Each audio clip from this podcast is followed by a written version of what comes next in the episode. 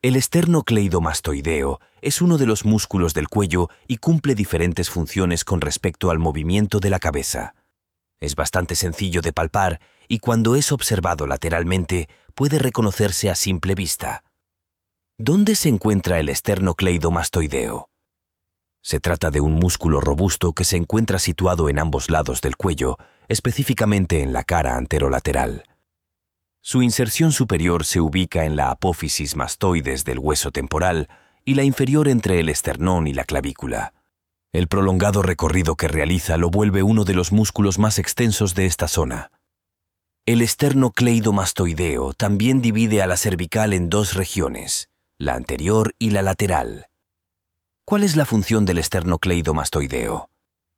Este músculo permite una amplia variedad de funciones que pueden ser ejercidas de diferente manera, dependiendo de si el esternocleidomastoideo es activado unilateral o bilateralmente.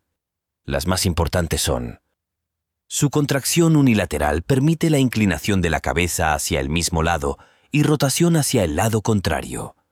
Es decir, cuando se contrae hacia la izquierda, la cabeza rota hacia la derecha y viceversa.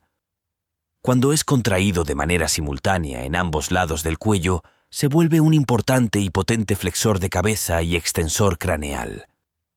Participa en la respiración debido a que es un músculo inspiratorio, solo que este tipo de inspiración no ocurre de forma común, sino en situaciones de emergencia o como consecuencia de diversas enfermedades respiratorias. Esto es conocido como tiraje supraesternal. Flexión de la columna cervical, como cuando se toca el pecho con la barbilla o se acerca la oreja al hombro. Estabiliza la columna cervical mientras ésta se mantiene extendida. Juega un papel fundamental en la orientación espacial. Compensa la posición de la cabeza por otros problemas estructurales, como tener una pierna más larga que la otra, escoliosis o tener una mala pisada.